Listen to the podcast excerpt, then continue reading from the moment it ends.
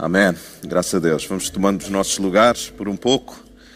Obrigado também a quem partilhou uh, a ceia. Obrigado pela vossa sensibilidade também a Deus. E como vocês uh, sabem, um, eu vou-vos convidar a ficarmos de pé. como é que vocês ainda caem nesse. Como é que é possível?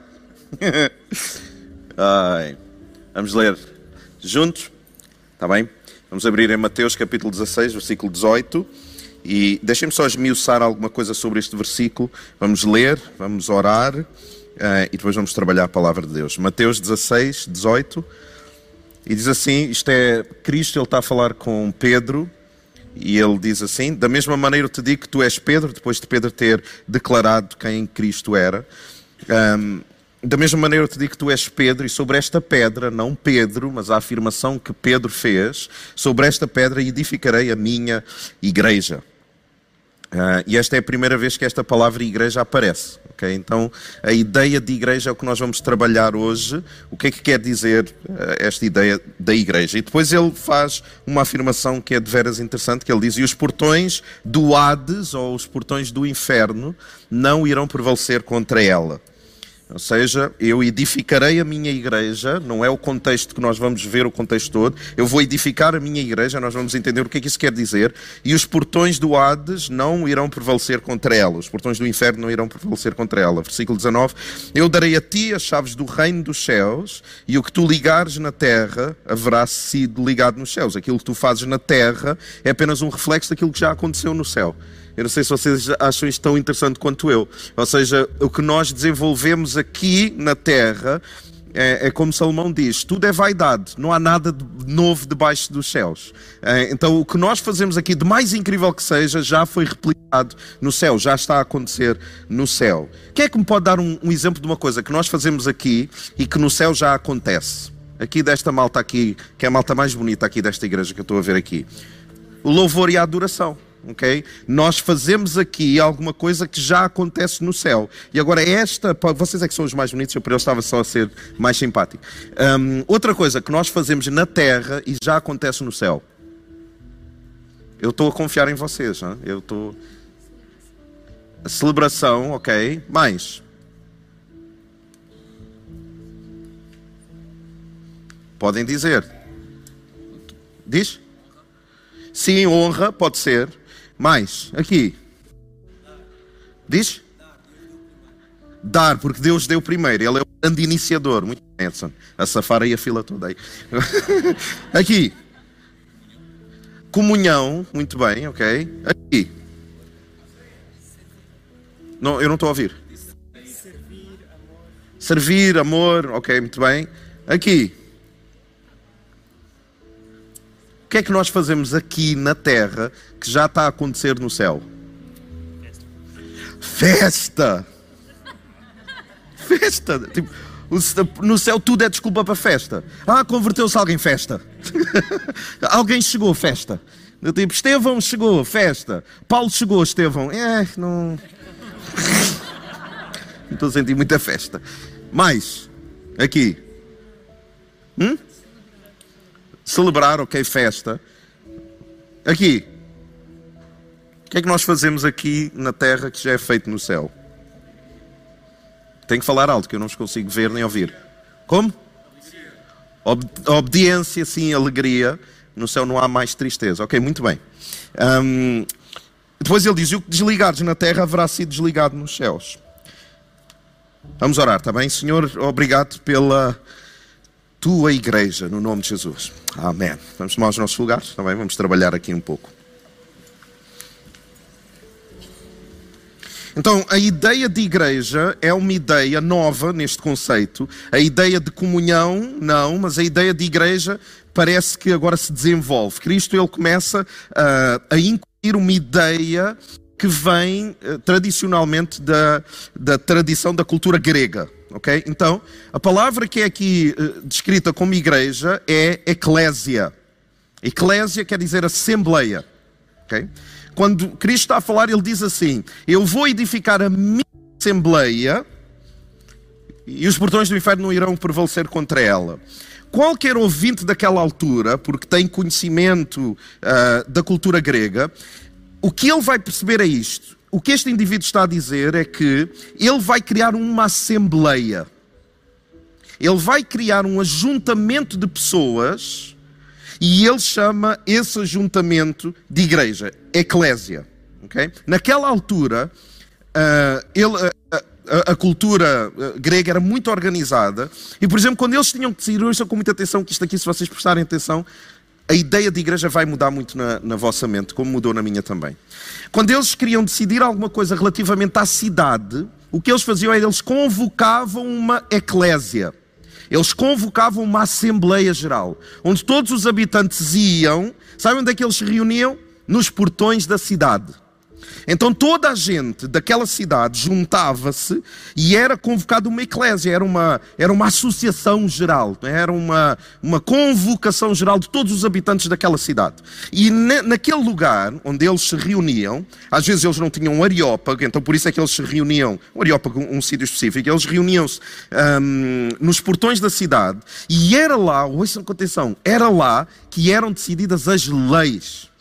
Ou seja, se eles queriam decretar alguma coisa, era na eclésia. Eles convocavam a eclésia, juntavam toda a gente, alguém era o porta-voz e eles diziam assim: Nós temos que decidir alguma coisa.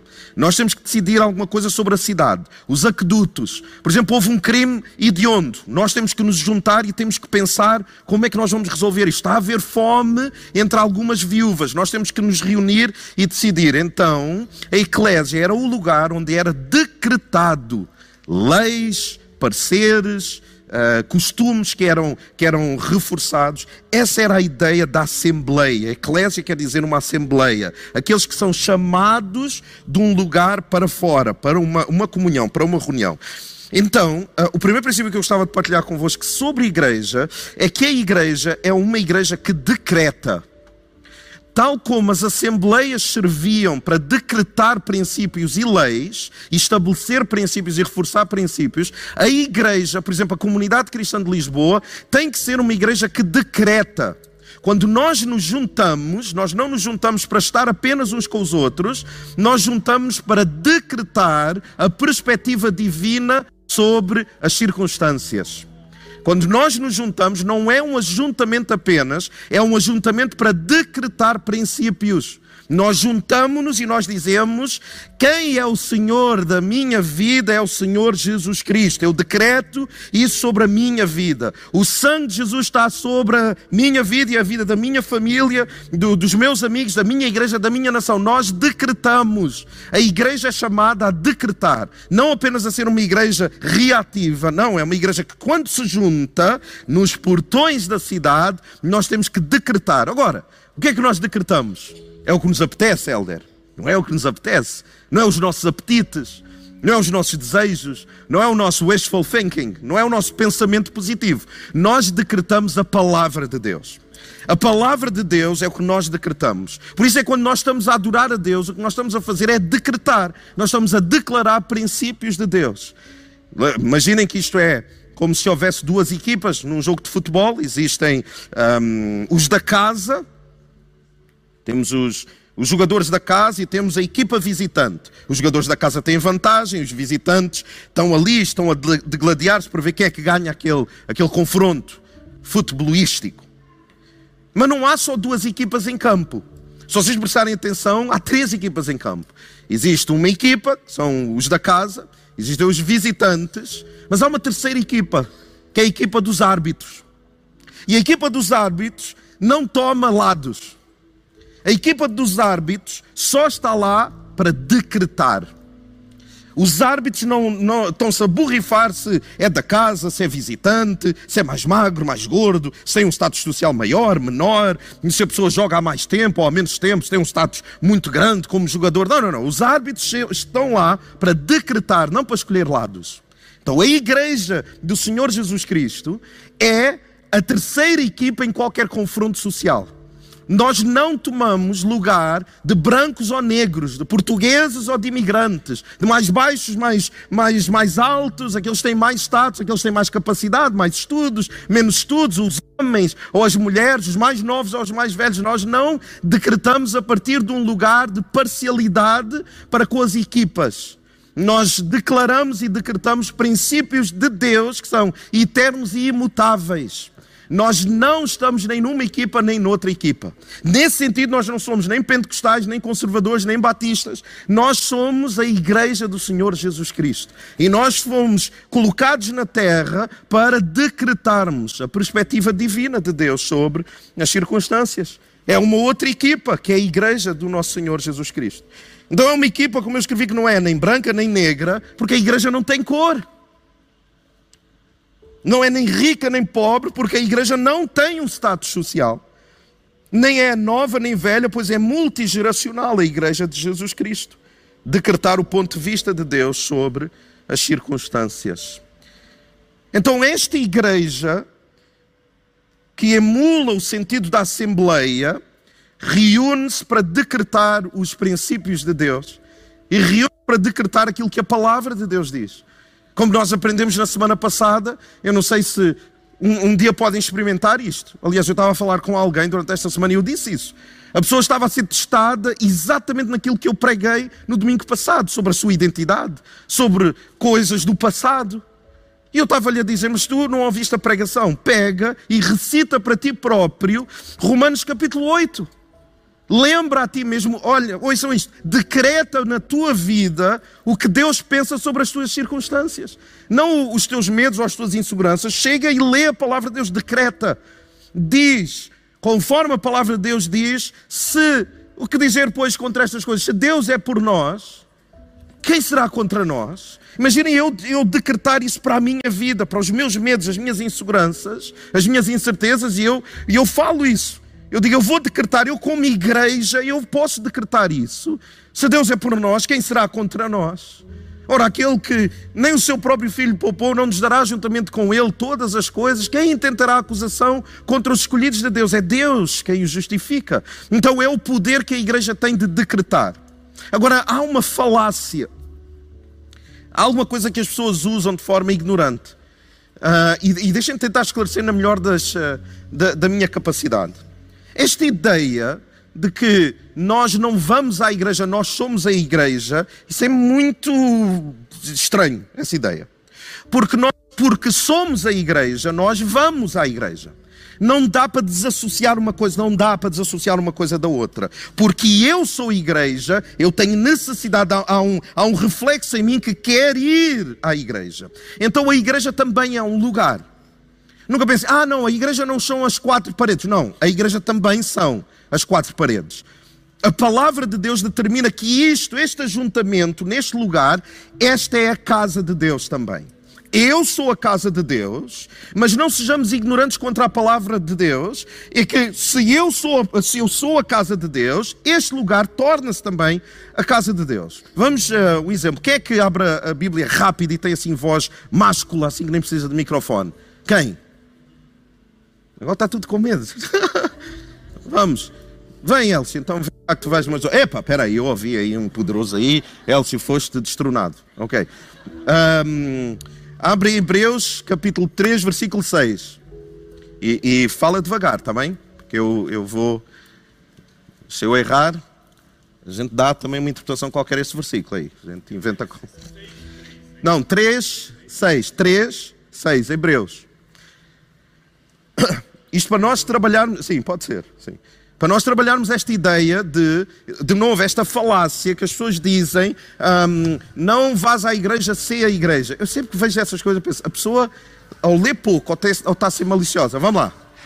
Cristo, porém, como filho em sua casa, a qual casa somos nós. Oh, vejam, ele está a dizer assim: Cristo, ele está a falar Cristo em relação à sua casa, e a sua casa somos nós, quem é a casa de Deus? É o, é o que Hebreus 3,6 está a dizer. Quem é que é a casa de Deus? Nós. Vamos de, de novo, do princípio. Cristo, porém, como filho, em sua casa, a qual casa somos nós, se guardarmos firme até o fim a ousadia e a exultação da esperança. Nós somos a casa de Deus se guardarmos até ao fim. É o que a palavra diz. Agora vamos a 1 Timóteo capítulo 3, versículo 5. Quem é a casa de Deus? Ok, nós somos a casa de Deus, muito bem. Só que depois em 1 Timóteo, capítulo 3, versículo 5, Paulo fala com o seu discípulo uh, Timóteo, veja o que é que ele diz. Pois, se alguém não sabe governar a própria casa, como cuidará da igreja de Deus? Como poderá, ou outras versões dirá assim: se tu não te consegues governar a ti mesmo, a tua própria casa, como é que tu vais governar a casa de Deus? Continua, por favor. E que governe bem a própria casa, criando os filhos sob disciplina. Ok, não é, não é isso aí. Então, duas, duas, dois contextos específicos. Um diz, a casa de Deus somos nós. Mas depois no outro ele diz assim, a casa de Deus tem que ser governada. Está a falar de quem? De nós? Não, está a falar do quê? De um lugar. Então nós tanto somos a igreja como nós vamos à igreja. Então não caiam nestas, nestes malabarismos teológicos, estas coisas girinhas, não, isso não tem lógica nenhuma. Eu sou igreja e eu vou à igreja. Ok? Então, esta igreja da qual nós estamos a falar é uma igreja que decreta. Qual igreja? Esta, onde nós estamos, e esta que sou eu. Eu tenho que aprender a decretar os princípios de Deus. Número dois, a igreja é uma igreja que joga ao ataque se eu sou a igreja que decreta aqui neste lugar, no presente lugar onde eu estou, no agora, eu também sou uma igreja que avanço, eu jogo ao ataque, eu não fico na defensiva. Notem que é interessante que ele diz assim: por, os portões do inferno não irão prevalecer. Porque os portões é o quê? É uma defesa. Quando alguém tem os portões fechados, está com receio de duas coisas: ou de deixar quem está dentro sair, ou não quer que quem está fora entre. Então, os portões. Só o que, é que quer dizer os portões não irão prevalecer? Sabe qual é a lógica?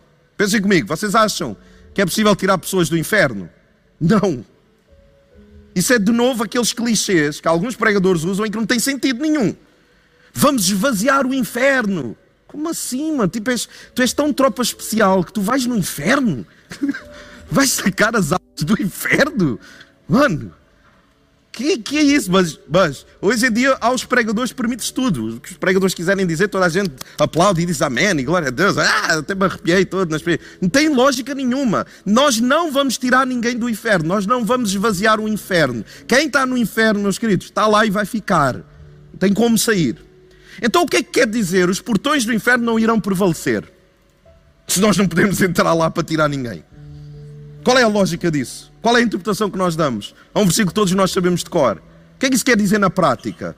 Pois bem, é meio complexo, porque nós aceitamos versículos, nós aceitamos que as pessoas distorçam os versículos sem nós realmente sabermos o que é que eles querem dizer. Imaginem, 10 anos de cristão e não sabemos o que é que quer dizer as portas do inferno não irão prevalecer. Se eu não posso entrar no inferno, o que é que isso quer dizer então na prática?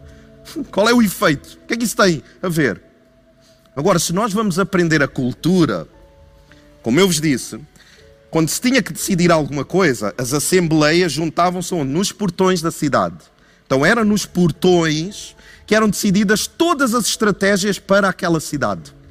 Tudo o que era definido como plano estratégico para aquela cidade era planeado nos portões da cidade. O que Cristo nos está a dizer é o seguinte: ouçam com ouvidos de ouvir.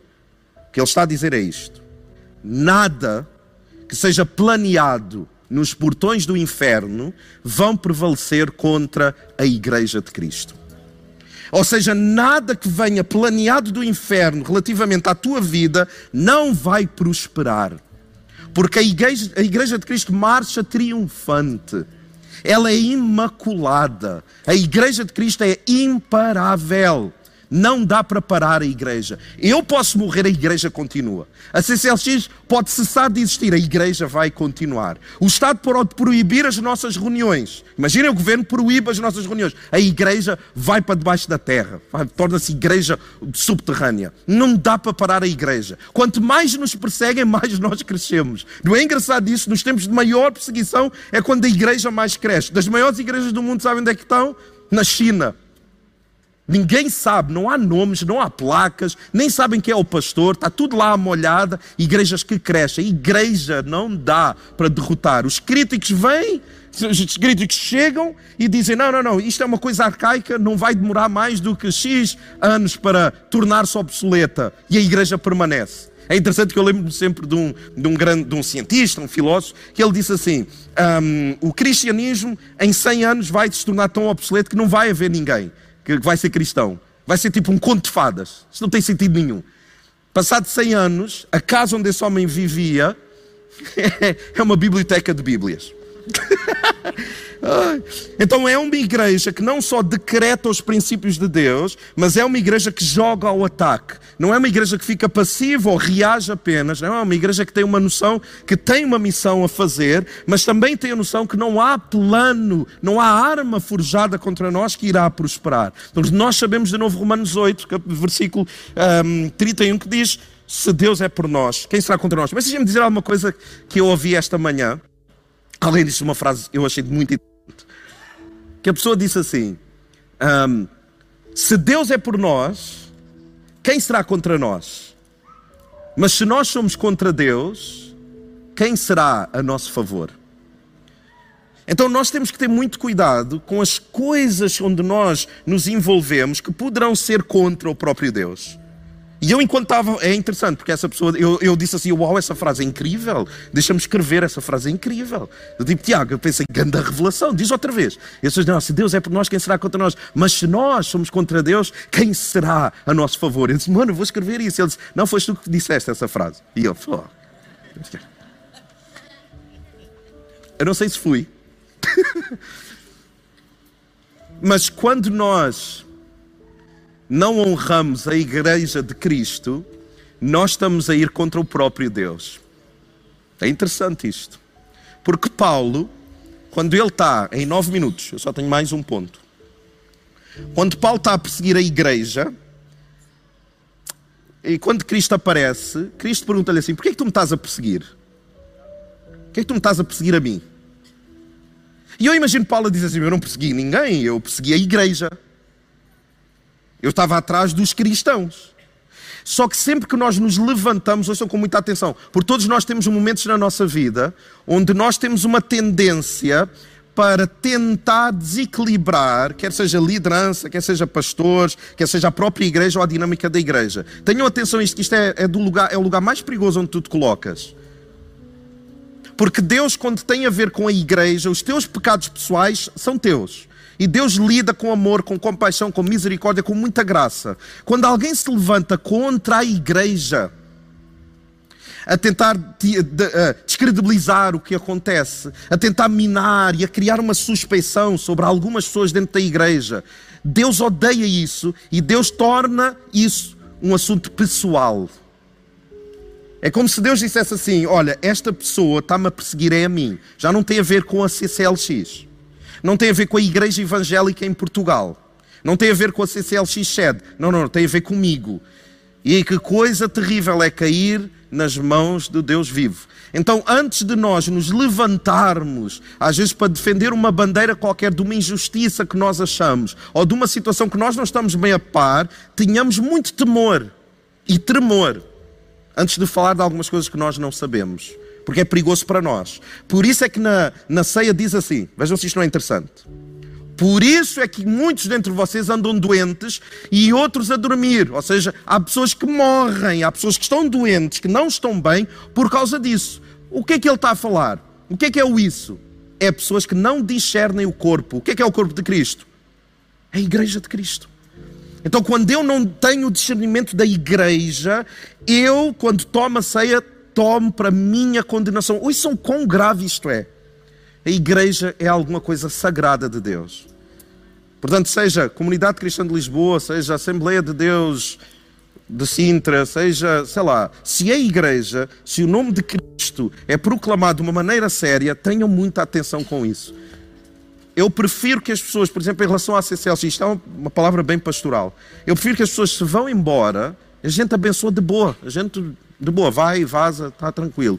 Do que alguém que fica só para complicar. Porque se a pessoa fica para complicar, vai complicar a vida da pessoa, vai complicar a vida familiar da pessoa, a, vi a saúde da pessoa, as finanças. É melhor mesmo a pessoa ir embora do que alguém ficar só a querer fazer oposição do nada. Não, faça, não é um lugar interessante para se estar. Por último, quem está feliz com Jesus diz amém. A gente tem que equilibrar, né? Às vezes dá. E por último, em cinco minutos, nós devemos ser uma igreja que é uma amostra do céu. Se nós decretamos aqui, se nós avançamos, somos uma igreja que joga o ataque, nós também olhamos para cima. Também há uma perspectiva de que nós, como igreja, devemos ser uma amostra das chaves do reino dos céus. O que ligados na terra haverá sido ligado nos céus. Há uma coerência teológica, há uma coerência existencial entre o que acontece no céu e o que acontece na terra. Então, na Terra, nós devemos realmente ser um reflexo daquilo que já está a acontecer à Terra. Porque nós temos que ter relacionamentos que as pessoas, quando entrem por, aquele, por aquelas portas, as pessoas digam assim, como acontece. Há pessoas que não têm nada de Deus, fazem ideia de Deus, cantar para Deus, as pessoas sabem lá o que é que isso quer dizer. Mas as pessoas, quando estão neste lugar, as pessoas percebem, eu posso não saber tudo o que eles fazem lá, eu não compreendo tudo, mas há qualquer coisa de diferente lá. Há qualquer coisa de espiritual lá. Pá, eu, eu, eu, eu fico tão leve lá, eu, eu sinto-me diferente, a maneira como as pessoas fazem, e isso é uma amostra do céu.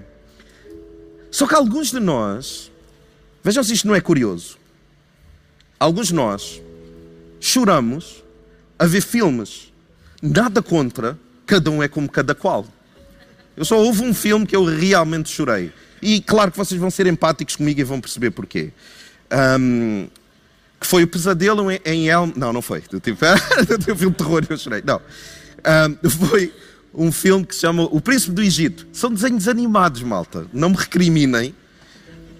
Porque uh, uh, as músicas. Tu, aquilo foi muito emocionante para mim. Eu vi aquilo no cinema e eu fartei-me de chorar. Do, tipo, o, o, filme todo. Desenhos animados. E eu chorar. Oh, Jesus, obrigado. No cinema. Ai, Meio do cinema. Só, só que alguns de nós Estamos a ver séries. E eu, eu vou fazer, eu vou pedir levantar os braços quem aconteceu já isso. Não, estou. Tô... Séries, ouçam só, aquilo não é verdade.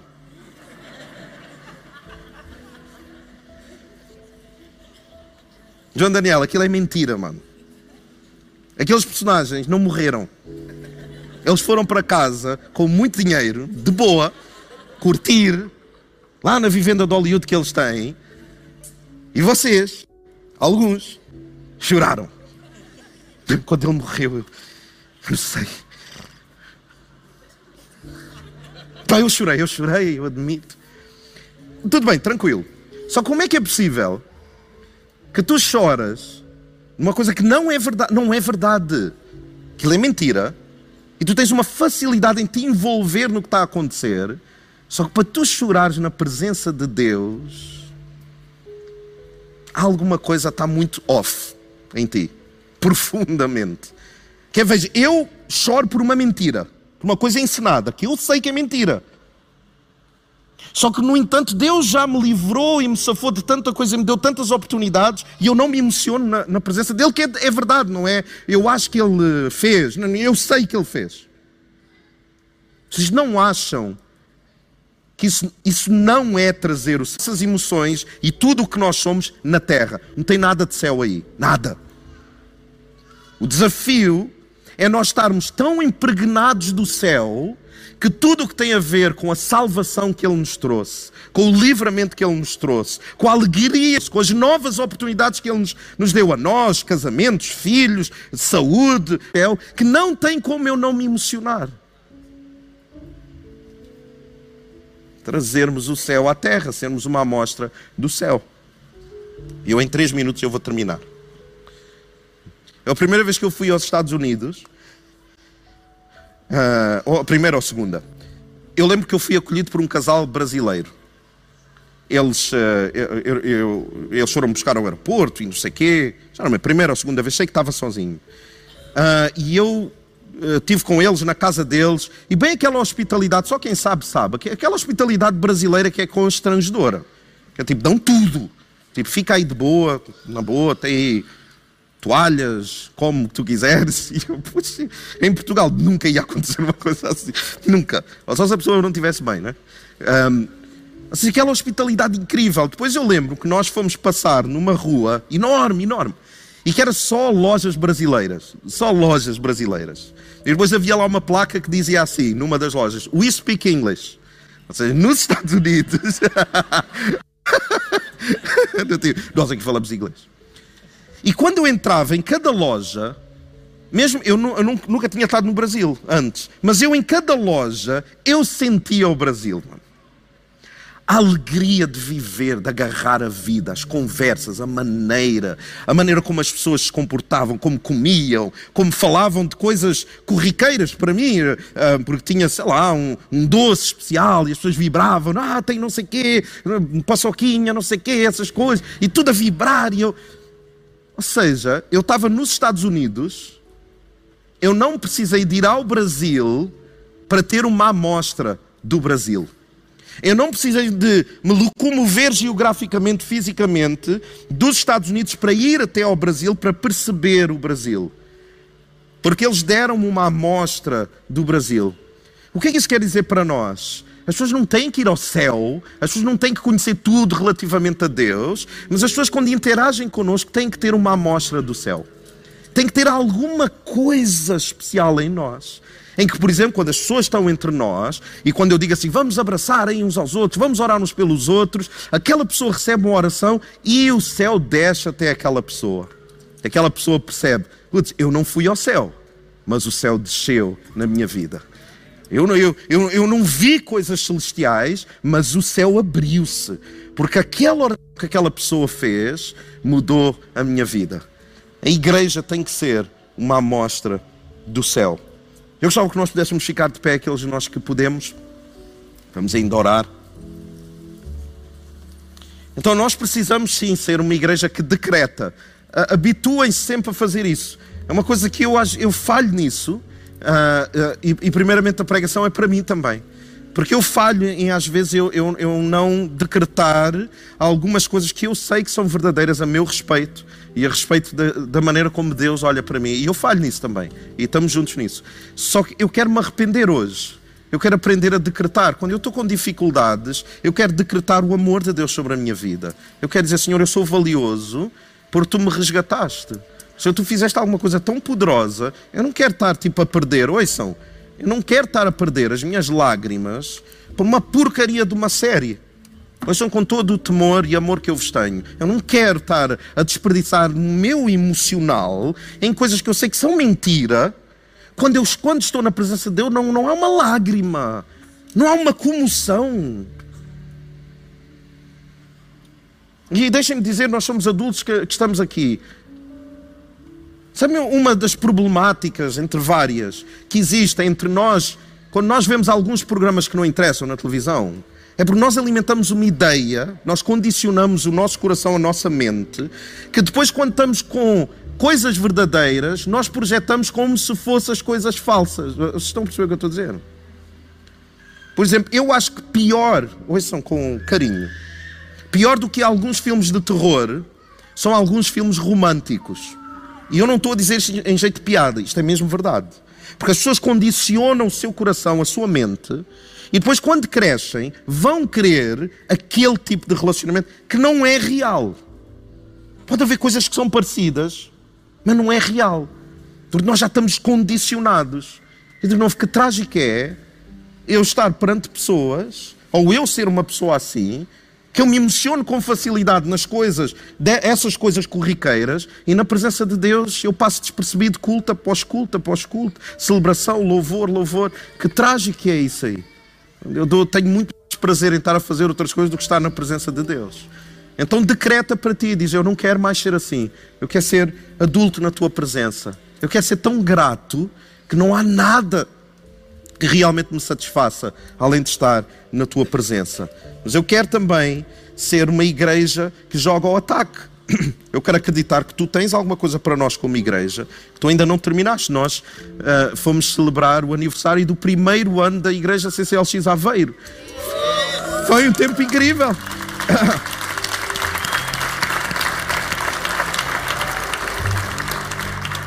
E eu depois estava com o pastor André e nós estávamos a falar e estava a dizer, um ano? Parece que tipo, foi cinco anos, tão intenso que foi. Uh, e depois chegámos à conclusão que a CCLX Porto só tem dois anos de existência. Tipo, parecem dez anos de existência, porque é tudo muito intenso. Uh, mas nós devemos continuar a ser uma igreja que joga o ataque, de avançar, independentemente de quem estiver connosco, a gente avança. E se um dia não resultar alguma coisa, a gente não tem vergonha, porque a gente tenta tudo. Senhor dá-nos capacidade, a gente tem que tentar. E por último, devemos ser uma igreja que é a mostra do céu, para cima. Aqui nós decretamos, nós avançamos, mas nós olhamos para cima. O que é que no céu está a acontecer que eu tenho que replicar aqui? Eu gostava que nós pudéssemos orar rapidamente juntos e que nós possamos ser a mostra do céu uns para com os outros. Então eu gostava que nós pudéssemos tirar alguns, um, alguns minutos, dois, três minutos que seja, e eu gostava que nós pudéssemos sair do nosso lugar e abençoar alguém. Aqueles mais ousados, eu gostava mesmo de desafiar, mesmo os músicos podem largar os instrumentos também, vão orar por alguém porque vocês são ministros, está bem? Mas eh, não é só ministros do vosso instrumento. Vocês têm que sempre sair do vosso lugar e ir abençoar alguém, está bem? A pessoa que tu menos conheces, vai lá e abençoa. E quem sabe vai haver um pouco de céu que desce à terra entre nós. Quem sabe Deus não quer utilizar alguns de nós para ministrar revelação profunda do seu amor à vida de alguém. Só que isso só acontece se eu me disponibilizar. Se eu, se eu disser, Senhor, eu, eu, quero, eu quero ser usado. Eu quero ser o, o teu amém na vida desta pessoa. Eu quero, eu quero ser o que assim seja na vida desta pessoa. Então, antes de nós sairmos do nosso lugar e orarmos por alguém, nós vamos tirar alguns segundos e nós vamos pedir a Deus isso. Senhor, ajuda-me a falar do teu coração a alguém. Ajuda-me a fazer isso. Ajuda-me a estar sensível.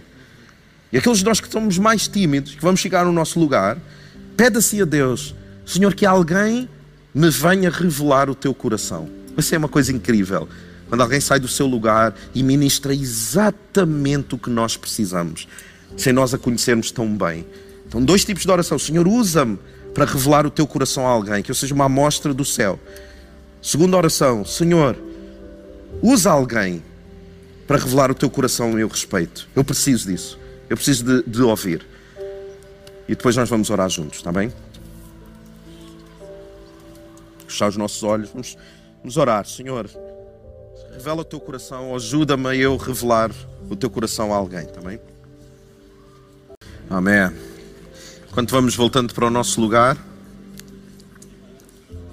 o grupo de louvor vai tomando também os seus lugares. Nós vamos ainda cantar para Deus.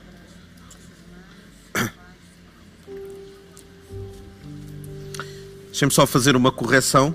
Uh, quando a gente fala, fala de cor os versículos, às vezes não corre assim tão bem. Mas uh, o versículo, ainda que, que, tenha sentido, o versículo de 1 Timóteo 3,5, era 1 Timóteo 3,15.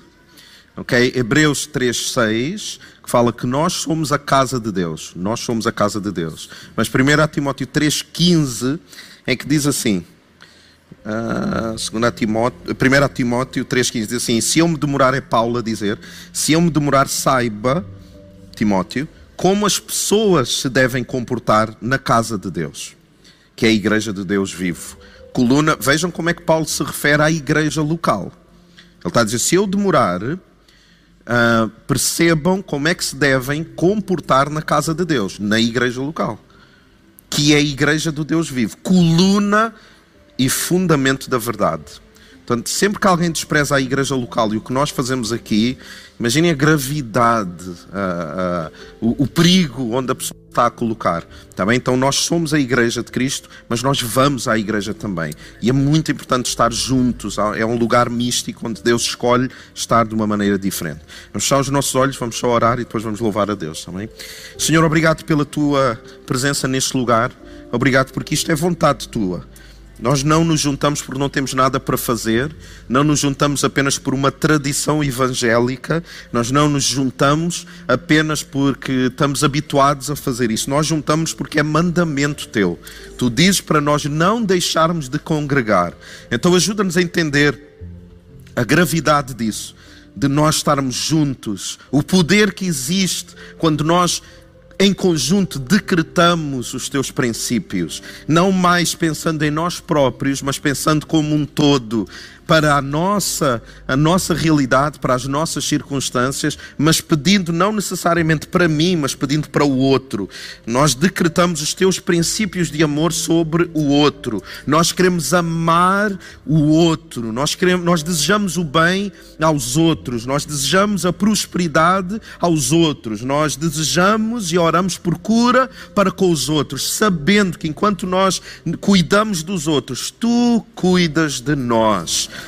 Então, que nós sejamos sempre uma igreja que decreta os teus princípios divinos, uma igreja que avança triunfante, que não tem problemas em manifestar os dons do Espírito. Se há quem fale em línguas, que fale em línguas. Se há alguém que tem uma palavra profética, que o faça. Que acha dom de revelação, que o haja também. Dons de cura, dons de cuidado. Nós queremos ser uma igreja cada vez mais que avança e que não recua em medo ou que não fica estagnada no mesmo lugar, que se acostuma a estar no mesmo lugar. Ajuda-nos a romper, Senhor, com a mesmice, com a frouxidão espiritual também, com a dormência espiritual. E, Senhor, acima de tudo, ajuda-nos a ser uma igreja que é uma amostra do céu que as pessoas não precisem de conhecer tudo relativamente à tua bendita pessoa, mas nós sejamos embaixadores de uma outra pátria, de uma outra nação, de uma outra cidade santa. Nós somos cidadãos do céu. E enquanto nós cantamos para ti, lembra-nos, lembra-nos, Senhor, que nós somos cidadãos de uma outra nação. Então a maneira como nós cantamos não é uma maneira como nós cantamos outras músicas. A maneira como nós cantamos coisas que te dizem respeito devem trazer emoção, porque tu falas nas nossas emoções também. E se nós nos emocionamos com tanta coisa fútil, ajuda-nos a calibrar as nossas emoções, focando aquilo que realmente importa, que é a tua bondade, a tua misericórdia, a tua graça, o teu cuidado, o teu sustento, o teu livramento, tudo aquilo que tu tens feito por nós. E nós sabemos que ao cantar, Senhor, Deus, tu nos acolhes, nós temos uma casa para a qual nós podemos voltar. Nós temos um Pai que corre para nos acolher de braços abertos, sem mais condenação. Nós sabemos que é pelo sangue que nós temos entrada no trono da graça. Então ajuda-nos com ousadia a entrarmos nesse mesmo trono da graça, enquanto nós te bem dizemos, no nome de Jesus. Amém.